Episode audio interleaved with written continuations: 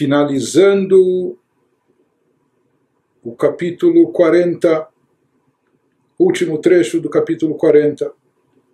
Então, conclui o Alter Rebbe nos dizendo, depois que ele estava nos explicando como amor e temor são comparados às asas de uma ave, e aqui existe esse paradoxo, que por um lado sem as, avas, sem, as asas, sem as asas a ave não pode voar, não pode alçar voo, mas por outro lado, ao mesmo tempo, as asas não são consideradas eh, essenciais e indispensáveis, vitais para a ave. Uma ave pode viver e sobreviver mesmo sem as asas. Não? Então, por um lado, elas não são vitais essenciais, mas por outro lado, se a ave quer alçar voo, ela só vai poder fazer isso através das, eh, das asas. Isso que conclui agora o Alter nos dizendo. E aqui nós vimos que o paralelo a isso seria o corpo da ave, o corpo, a cabeça representam as mitzvot, a Torá estudada, etc. Isso é o corpo, ou seja, a Torá estudada na prática, as mitzvot realizadas na prática, enquanto que as asas representam o amor e temor a Deus que vai possibilitar que esse estudo da Torá, ou essa mitzvah realizada, tenha uma ascensão, tenha uma elevação. Se não houver as asas, não haver, se não houver amor e temor, intenção, devoção, não vai haver essa elevação. E aqui existe algo que também parece paradoxal, porque na prática nós sabemos que nós estamos falando de amor e temor como asas, como algo que não faz parte do corpo indispensável, algo que não faz parte da estrutura indispensável do corpo, etc. Nós falamos que o corpo representa as mitzvot em si, já os sentimentos de amor e temor são meramente as asas. Porém, nós sabemos que amor e temor a Deus não é apenas uma questão sentimental, não é apenas uma questão emocional, não é apenas uma questão espiritual. Na realidade, amor e temor a Deus são duas das mitzvot da Torá. Amor e temor são mitzvot. São preceitos que a Torá nos prescreve. Be'ahavta et Hashem Eloquecha, ame a Deus teu Deus, et Hashem Eloquecha tirá, Beototavod, Deus teu Deus, você deverá temer, reverenciar e a ele servi-lo. Portanto, são mitzvot, são preceitos, e todos os legisladores enumeram tanto o amor a Deus como o temor a Deus entre os 613 preceitos da Torá. Na verdade, mais do que isso, eles fazem parte de um seleto, de um seleto grupo de mitzvot, que representa 1% das mitzvot, seis mitzvot constantes e contínuas, ininterruptas, que em todo momento, em qualquer lugar, seja de dia, de noite, no Shabat ou dias de semana, quando for, nós temos a obrigação de cumprir essas mitzvot, e entre elas o amor a Deus e o temor a Deus. Portanto, se elas são mitzvot, mitzvot elas deveriam estar representadas no próprio corpo da, da ave, nessa metáfora, nessa simbologia. E por que, que a gente diz aqui que o amor e temor não passam, entre aspas, de asas. Isso que analisa agora o Alter Ebe no final do capítulo, por mais que o temor e o amor a Deus se constituem também em preceitos fazendo parte do rol das 613 mitzvot, afal mesmo assim, nikraim gadfin, são chamados apenas ou meramente de asas, porque liot ki tachlita hava e a avodá hava. Embora o temor e o amor em si mesmo sejam duas das 613 mitzvot, deduzindo-se daí que não são meras asas de outra mitzvah, porque quando nós falamos que são asas, são asas para permitir que o corpo voe, que a cabeça se eleve. Mas aqui nós vemos que elas também fazem um papel de corpo, elas não são meros acessórios para o corpo, porque elas também são mitzvot. Então, por que, que aqui elas são chamadas como meras asas? Mesmo assim, ele nos diz, ainda assim, apesar de serem arrolados como mitzvot separadas, como de fato são, é apropriado mesmo assim denominá-los asas, esses sentimentos de amor e temor a Deus, porque, e aqui vem algo muito interessante e até profundo, porque a finalidade do amor não é o amor em si, e sim o serviço proveniente do amor. Por mais que amor e temor a Deus são mitzvot, mas essas mitzvot, na verdade, elas não terminam apenas quando o sentimento é despertado. Na verdade, aqui se trata de mitzvot que tem uma característica especial, mitzvot que que a Torá quer que sejam cumpridas para que sirvam de trampolim para algo maior, para que elas sirvam de, de, de, passagem para chegar em algo adicional. E esse é o objetivo da mitzvah, ou seja, de acordo com a própria Torá, como se cumpre a mitzvah de amor a Deus, não é apenas amando de, de, de, forma abstrata. O que a Torá quer é que esse amor leve a pessoa, motive, leve a pessoa, induza ela à ação. E esse é o objetivo do sentimento conforme prescrito na Torá como, como mandamento nosso, como mandamento bíblico. Isso que nós falamos que é algo interessante e a gente pode achar não é algo mais sublime que amor. Ele já está amando a Deus, está amando a fa de fato. Mas, como ele falou, a finalidade do amor não é o amor em si, e sim o serviço proveniente do amor. Até em relacionamentos aqui é muito fácil. A gente pode declarar amor, fazer declarações de amor, mas na realidade o verdadeiro amor, onde ele se expressa, como ele se manifesta, através de atos. Quando nós fazemos coisas, não só para provar e comprovar esse amor, mas quando nós expressamos e manifestamos esse amor através de atos, então isso consolida, isso mostra que o amor é sólido e consistente. Na realidade, se tratando do amor a Deus, existem dois níveis ou existem duas categorias. Existem um amor, um amor, por assim dizer, que a pessoa se sente atraída pela divindade e por Deus, e a pessoa sente uma sede de divindade, uma sede de espiritualidade. Ele sente uma atração Deus, ele quer se aproximar de Deus. É? Isso ele sente amor a Deus e por isso ele quer se aproximar mais e ele, e ele se sente impelido, ele se sente na necessidade de fazer coisas que o aproximem mais a Deus. Então isso acontece, esse tipo de amor está presente quando a pessoa está se sente afastada de Deus ou distante. Talvez ele estava distante, talvez ele pecou, talvez ele ele contrariou a vontade de Deus ou ele sente que estava por demais é, é, imerso no campo corpóreo, nos prazeres físicos, obcecado com materialismo, etc. E portanto ele está distante a Deus, de, de, de Deus e agora ele quer se aproximar. E esse sentimento de amor, de, de, de, de, aproximação, de vontade de chegar, de chegar perto de Deus, exige dele, é algo que exige da pessoa ações que o tornem mais próximos, que ele faça alguma coisa para se reaproximar, para chegar mais perto.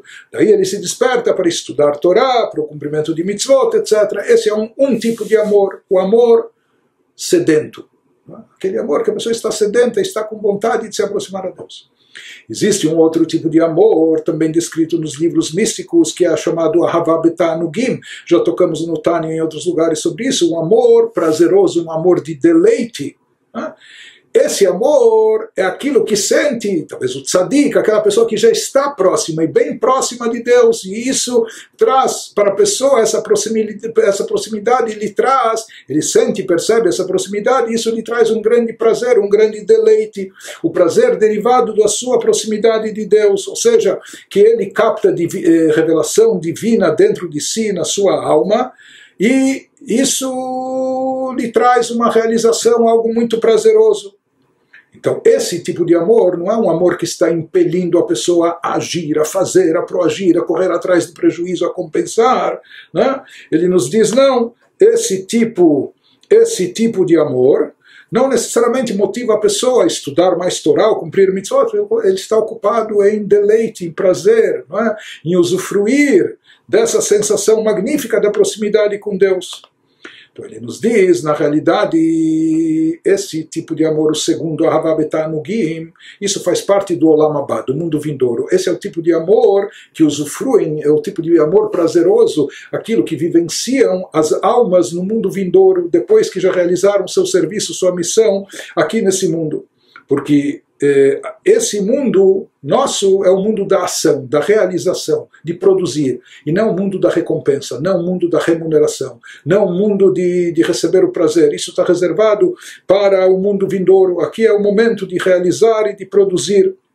Por isso também, qual é o amor que se espera, qual tipo de amor que se espera de nós aqui nesse mundo? É o amor sedento, aquele amor que visa uma aproximação maior com Deus, e se sabe que essa aproximação se obtém através de mais estudo da Torá, de mais bons atos, de mais mitzvot que realizamos, etc. Ou seja, isso nos impele a agir, que isso tem a ver com o mundo nosso, com o Lamazek, o mundo da ação, esse mundo atual que a gente se encontra. Não? Portanto, é o amor que desperta a pessoa à ação, ao cumprimento de Torá e de mitzvot. Quem tem um pouco desse amor prazeroso aqui nesse mundo, na verdade, é, é, escapa à regra. Tem grandes tzadikim, aquilo que diz o versículo, Olam que às vezes uma pessoa já contempla o mundo vindouro aqui nesse mundo. Às vezes a pessoa merece, ele já tem uma amostra no mundo vindouro aqui nesse mundo, e grandes tzadikim eles podem vivenciar também a Havabetanugim, o amor prazeroso.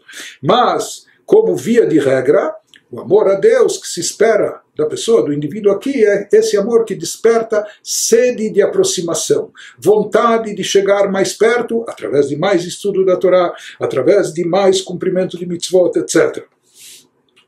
Portanto, ele nos diz que esse é o sentido, por mais que amor e temor a Deus também são mitzvot, mas essas mitzvot, elas não param por aí. A mitzvah não é apenas você sentir amor, um amor prazeroso, um amor de deleite, não. A Torá nos prescreveu amar a Deus com o intuito de nos motivar a fazer e produzir mais, fazer mais o bem, produzir mais boas ações, ajudar mais o próximo semelhante, tornar o mundo melhor, etc. Não é? Ou seja, nos impelir à ação. Então, por isso é chamado de asas, por mais que fazem parte do corpo como mitzvot, mas amor e temor, a mesma coisa, o temor reverencial não é apenas para a pessoa ficar batendo os dentes, não é essa a finalidade. Com reverência a Deus, a pessoa deve se sentir impelida a cumprir a sua vontade, preencher o propósito da criação e assim por diante. E esse é, esse é o objetivo, esse é o objetivo do, do amor e do temor aqui embaixo. Isso que nos diz o Alter Ebe. Porém, há um tipo raro de amor a Deus que é um fim em si mesmo. Isso que nós falamos para poucos tzadikim é o que ocorre no mundo vindouro. Sem levar ao serviço divino. Não? Que ele não tem como objetivo. O objetivo já é o amor per si é o prazer, é o amor deleitante descrito no Cântico dos Cânticos, que consiste em deleitar-se com Deus de uma forma que dá um antigosto, é uma amostra do mundo vindouro, não sendo, portanto, serviço de fato, mas o resto do amor, amar a Deus para servi-lo, o amor o amor que é prescrito como mitzvah na Torá, ele tem um objetivo, não é para ficar só no amor, só na saudade, mas sim para levar ao serviço de fato. É? Já o amor dos tzadikim ou desses tetanugim é a recompensa obtida pelo serviço já executado nesse mundo.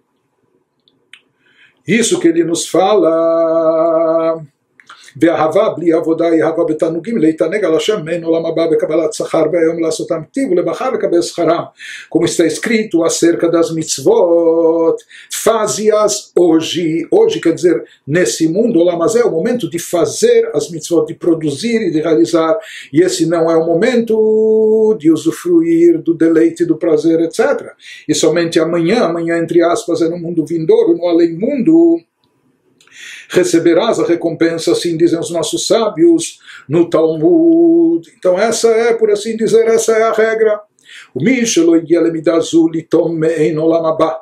אלא עדיין נפשו שוקקה וצמאה להשם וקלטה אליו כל היום, ואינו מרווה צימונו במי התורה שלפניו, quem não alcançou esse nível? dos grandes tzadikim, que somente eles estão já habilitados ou tão purificados, elevados, refinados, que podem vivenciar um pouco desse amor prazeroso, de deleite pela proximidade com Deus, e é, vivenciar isso mesmo aqui nesse mundo físico e material. Mas a maioria de todos nós, a maioria de todas as pessoas, quem não alcançou esse nível de saborear algo do mundo vindouro, ainda aqui nesse mundo terrestre, e em vez, então, para nós todos, o que se aplica eh, como mitzvah da Torá de cultivar amor a Deus, se trata de um amor que vai nos impelir à ação, a fazer mais e produzir. Não é?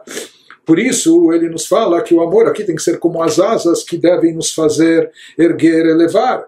Então, uma pessoa que ainda não chegou nesse nível de ter o amor prazeroso, em vez de efetivamente apreciar o gosto de Deus com amor deleitante, sua alma, a pessoa ainda não está nesse nível. Sua alma anseia por Deus, ou seja, nós ainda estamos nos sentimos distantes, afastados, ainda não, não nos sentimos tão refinados, elevados, purificados. Sua alma anseia por Deus e tem sede dele de longe, ainda estamos longe. Ainda queremos saciar a sede espiritual da nossa alma, suspirando por ele o dia todo na expressão bíblica. E daí ele nos disse: em vez de ser motivado pelo amor a servir a Deus, estudar Torá, então, na verdade, como nós falamos, essa sede, esse amor deve levar a pessoa a estudar mais Torá para poder praticá-la. Mas se ao invés disso esse indivíduo não sacia a sua sede com as águas da Torá que estão à sua disposição, despertou um amor, uma motivação, um ímpeto dentro de si, então vá estudar Torá, vá cumprir mitzvot. Se ao invés de fazer isso, a pessoa não segue adiante, então ele nos diz com que isso se compara.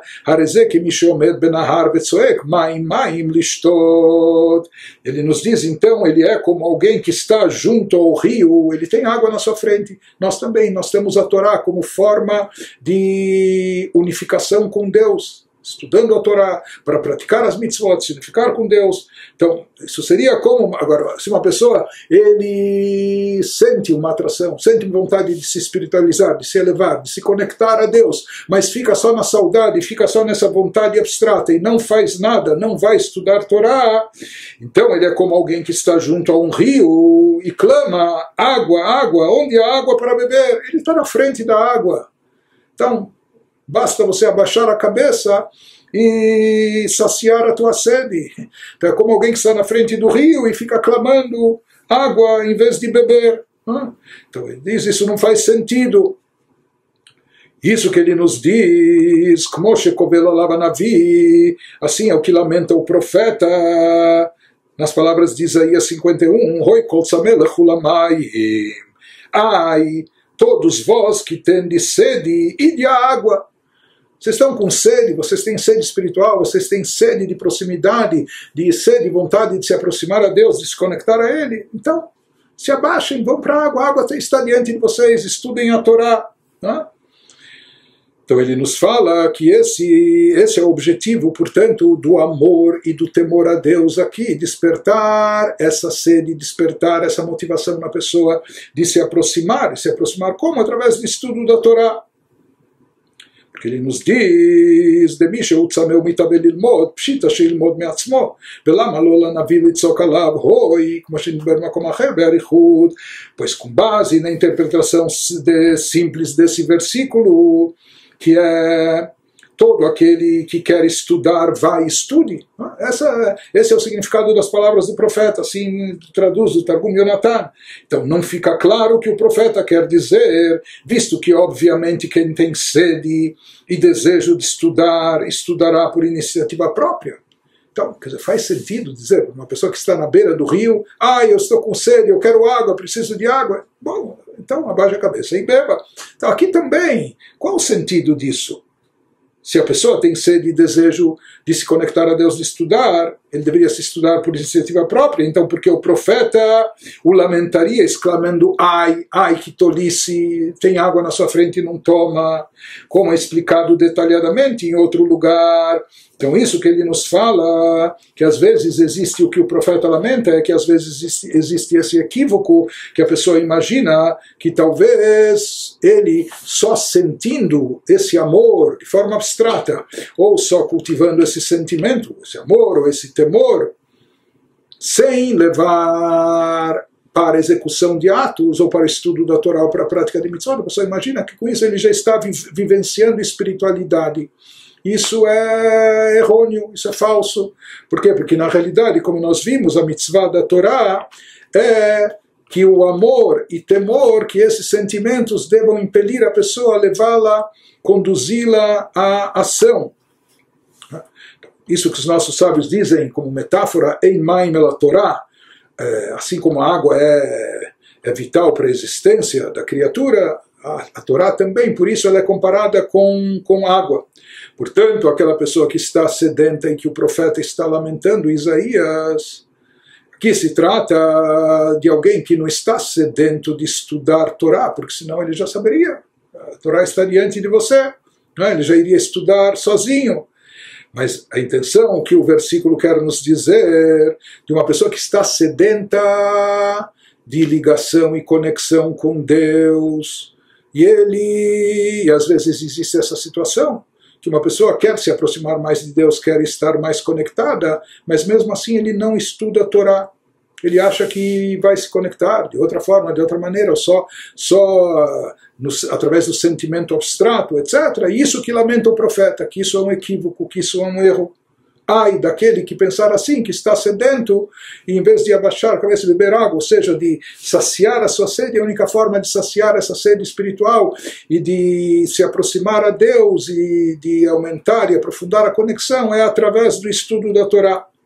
De qualquer forma, a partir de tudo isso, nós entendemos o motivo por que, que o amor e temor, por que, que esses sentimentos são chamados gadfin, são chamados knafaim, asas, por mais que aparentemente eles também são mitzvot, portanto deveriam fazer parte na metáfora do corpo da, da ave. Então, por que, que eles são chamados apenas de asas? Porque, como nós vimos, as mitzvot, essas mitzvot elas não terminam só ao despertar o sentimento, o amor, o temor. Na verdade, elas têm um objetivo adicional, elas, elas têm um objetivo de impelir a pessoa a levá-la à ação. A mitzvah do amor não é apenas ter amor, o amor per si, da mesma forma o temor, mas sim conduzir, elas, elas representam um meio um meio intermediário para levar, para conduzir a pessoa para o estudo da Torá e cumprimento das mitzvot, ou seja, que através desses sentimentos vai se possibilitar e viabilizar que a Torá e mitzvot que a pessoa realiza, estuda, possam ter uma elevação, subir a alturas espirituais. E aí se conclui o capítulo 40.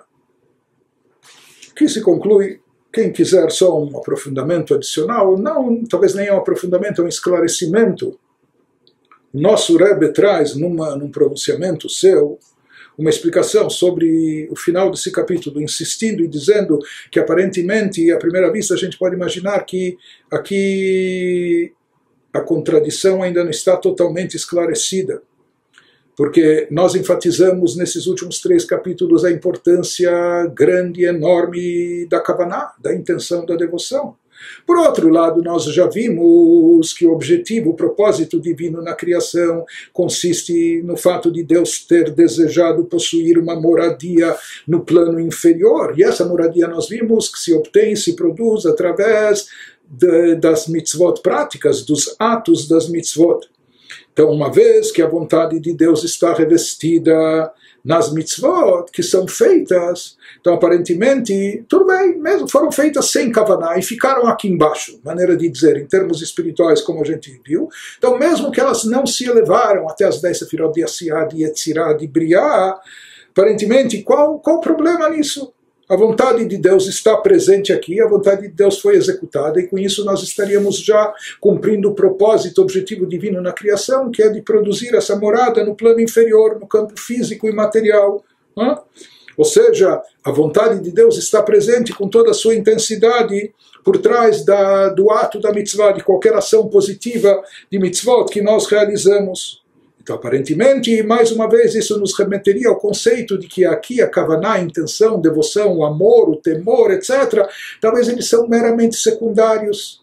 É, talvez tornam a coisa mais bonita, mais elaborada, mas aparentemente eles não afetam a essência da mitzvah como vontade de Deus que foi praticada sem Torah e Mitzvot, com Torah e Mitzvot poderia ser melhor, podia causar um efeito transcendental mais elevado, um efeito cósmico espiritual desencadeado, mas não foi feito. Mas a morada de Deus no plano inferior foi realizada.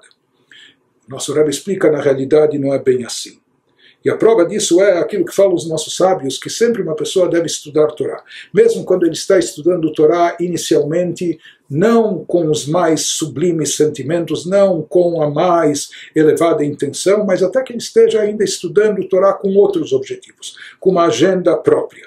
Que ele estude a Torá, balishma. Porque estudando, mesmo que no início ele faz com outros objetivos, mas no final ele vai acabar fazendo pelo objetivo ideal e resgatando todo esse estudo. E nós explicamos o que, que significa que no final a pessoa seguramente vai fazer chuva, vai se arrepender, vai voltar a Deus, e com isso vai acabar resgatando todo aquele estudo que foi feito, ou mal intencionado, ou com uma intenção eh, egocêntrica, individualista, etc. É? Então ele vai conseguir resgatar e elevar toda aquela Torá que ele estudou anteriormente sem a devida intenção. Ou quando nós falamos que uma pessoa estudou por estudar, é? que a, a, a, Torá seja sem, sem intenção sublime, que a Torá dele permanece aqui embaixo, sem elevação, mas depois, com a chuva, a pessoa também se eleva. Então o Rebbe pergunta aparentemente por que que aqui os nossos sábios insistem na sua colocação que é necessário mais cedo ou mais tarde a pessoa fazer chuva. E daí, quando ele fizer chuva, daí sim ele vai conseguir elevar. E isso justifica que ele estude Torá, cumpra as mitzvot, mesmo ainda com segundas intenções. Por que, que é necessário essa explicação de que ele vai acabar fazendo chuva? E ao fazer chuva, ele vai então resgatar e poder, fazer, poder liberar essa Torá e mitzvot do plano inferior, onde elas estão retidas e presas, e fazer com que elas se elevem. Se o principal é realizar a vontade de Deus aqui nesse mundo terrestre, pronto, foi realizado. Por que, é necessário esperar que ele faça chuva e resgate e eleve, etc. Hã? Então, aqui o Rebbe nos fala que existe uma evidência de que eh, não é suficiente que Torah e Mitzvot, que a pessoa realize, por assim dizer, fiquem só aqui embaixo. Por mais que até quando a pessoa estuda a Torá, ele, está, ele sabe que está estudando a Torá com outro objetivo. Mas se ele é chamado a Torá diariamente, ele faz uma benção antes desse estudo. Isso significa que o estudo, o estudo em si é uma coisa sagrada, por isso ele, mesmo que ele está fazendo com uma outra intenção, ele vai fazer uma brachá sobre isso como alguém que faz uma brachá antes de estar cumprindo uma mitzvah. Então por que que não pode se contentar só com a Torá, da forma que ela se encontra aqui embaixo, mesmo sem intenção, devoção devida, ou as mitzvot feitas até com uma segunda intenção, principal que foi feito. E o Rebbe explica que o propósito da criação consiste nessa morada a Deus no plano inferior. E se a gente tomar como metáfora esse conceito da morada, da moradia, numa morada, até numa morada para um ser humano, existem dois aspectos. Em primeiro lugar, um palácio para um rei. Se fala que lá é o lugar onde o rei se encontra toda a sua essência quando ele está no campo, quando ele está no congresso, quando ele está em outros lugares, ele, ele vai com o traje específico daquela ocasião e etc. Lá ele não está plenamente à vontade, onde ele está revelado a sua essência, na sua casa, no seu palácio. Né? Esse é um aspecto da casa, o palácio, que é o lugar onde se encontra a essência a moradia, a habitação, lá se encontra a essência do ser. Existe um outro aspecto, e não menos importante, na morada, que a morada deve estar iluminada. A moradia, o palácio, deve estar iluminado. Porque se essa morada, se essa mansão, mesmo o palácio, não estiver iluminado, uma, uma, uma, casa escura, pode ser que ela tenha uma arquitetura linda, pode ser que foi feita uma decoração de interiores magnífica, pode ser que ela está eh, esplendorosamente imobiliada, mas se está tudo escuro, não tem luz, não é?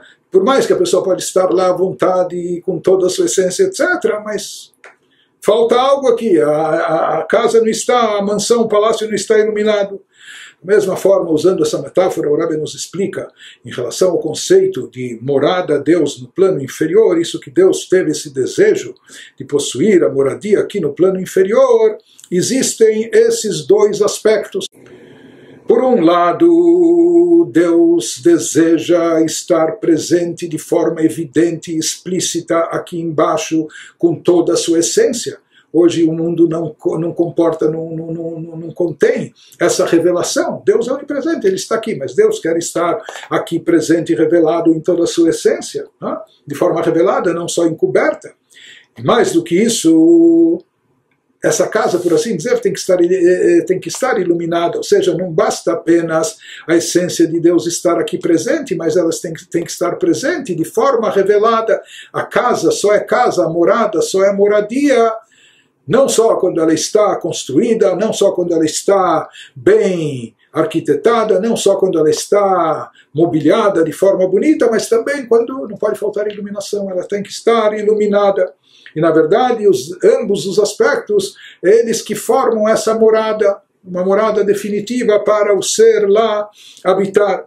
Rebbe nos diz que esses são os dois aspectos aqui presentes na realização de Torá e de Mitzvot com a Kavaná. Ou seja, nós vimos que Torá e Mitzvot, é como o corpo, mas sem alma. Aqui nós temos mais uma metáfora, então, como ele nos dizendo, nos explicando que para que a morada esteja completa é necessário haver o ato do estudo da Torá, o ato do cumprimento das mitzvot, mas também o amor e temor a Deus, porque esse amor e temor a Deus vão ser a iluminação, é isso que ilumina, é isso que, que faz eh, a casa estar iluminada. Isso não é só uma questão de, de, de atingir maior, maior espiritualidade para nós, não, quando se fala que a intenção divina da morada no plano inferior não é só uma morada obscura, não é só uma casa com sem luzes apagadas, etc. Não, é que isso esteja iluminado. O que ilumina aquilo que nós produzimos aqui em termos de Torah e Mitzvot, o que dá iluminação são a nossa kavaná, os nossos sentimentos, nosso amor e temor a Deus. Ou seja, a essência, a casa, ela é feita através do cumprimento prático, do estudo da Torá, eh, do cumprimento das mitzvot. Até mesmo sem kavaná, isso já constrói a casa, a moradia, por assim dizer, porque isso expressa a vontade de Deus. Porém, a essência só está presente quando ela está como alguém que está à vontade em casa. E lá ele está em casa assim como ele é, e na sua essência, mas para isso a casa tem que estar iluminada. E isso, essa iluminação, é o que nós obtemos através do Lishma. Quando fazemos as mitzvot, a Torá, por amor a Deus, por temor a Deus, etc. Né? Porque senão vai haver a morada, mas ela está, ela está obscura, vai faltar essa iluminação e, portanto, vai faltar também no cumprimento total, definitivo do propósito divino de ter, de possuir essa morada no plano inferior. Portanto, para a moradia divina estar completa e íntegra aqui, não basta, não é suficiente isso que nós vimos. Então, nesses últimos seis capítulos, nós vimos eh, ambos os lados, né, o lado importantíssimo, indispensável, eh, essencial da prática, da ação prática das mitzvot, mas por outro lado nós vimos que também não é dispensável a kavaná, a intenção das mitzvot que leva e conduz ao amor e temor a Deus, e somente dessa forma é que a gente está realizando e cumprindo o propósito divino da criação de possuir uma morada aqui no plano inferior.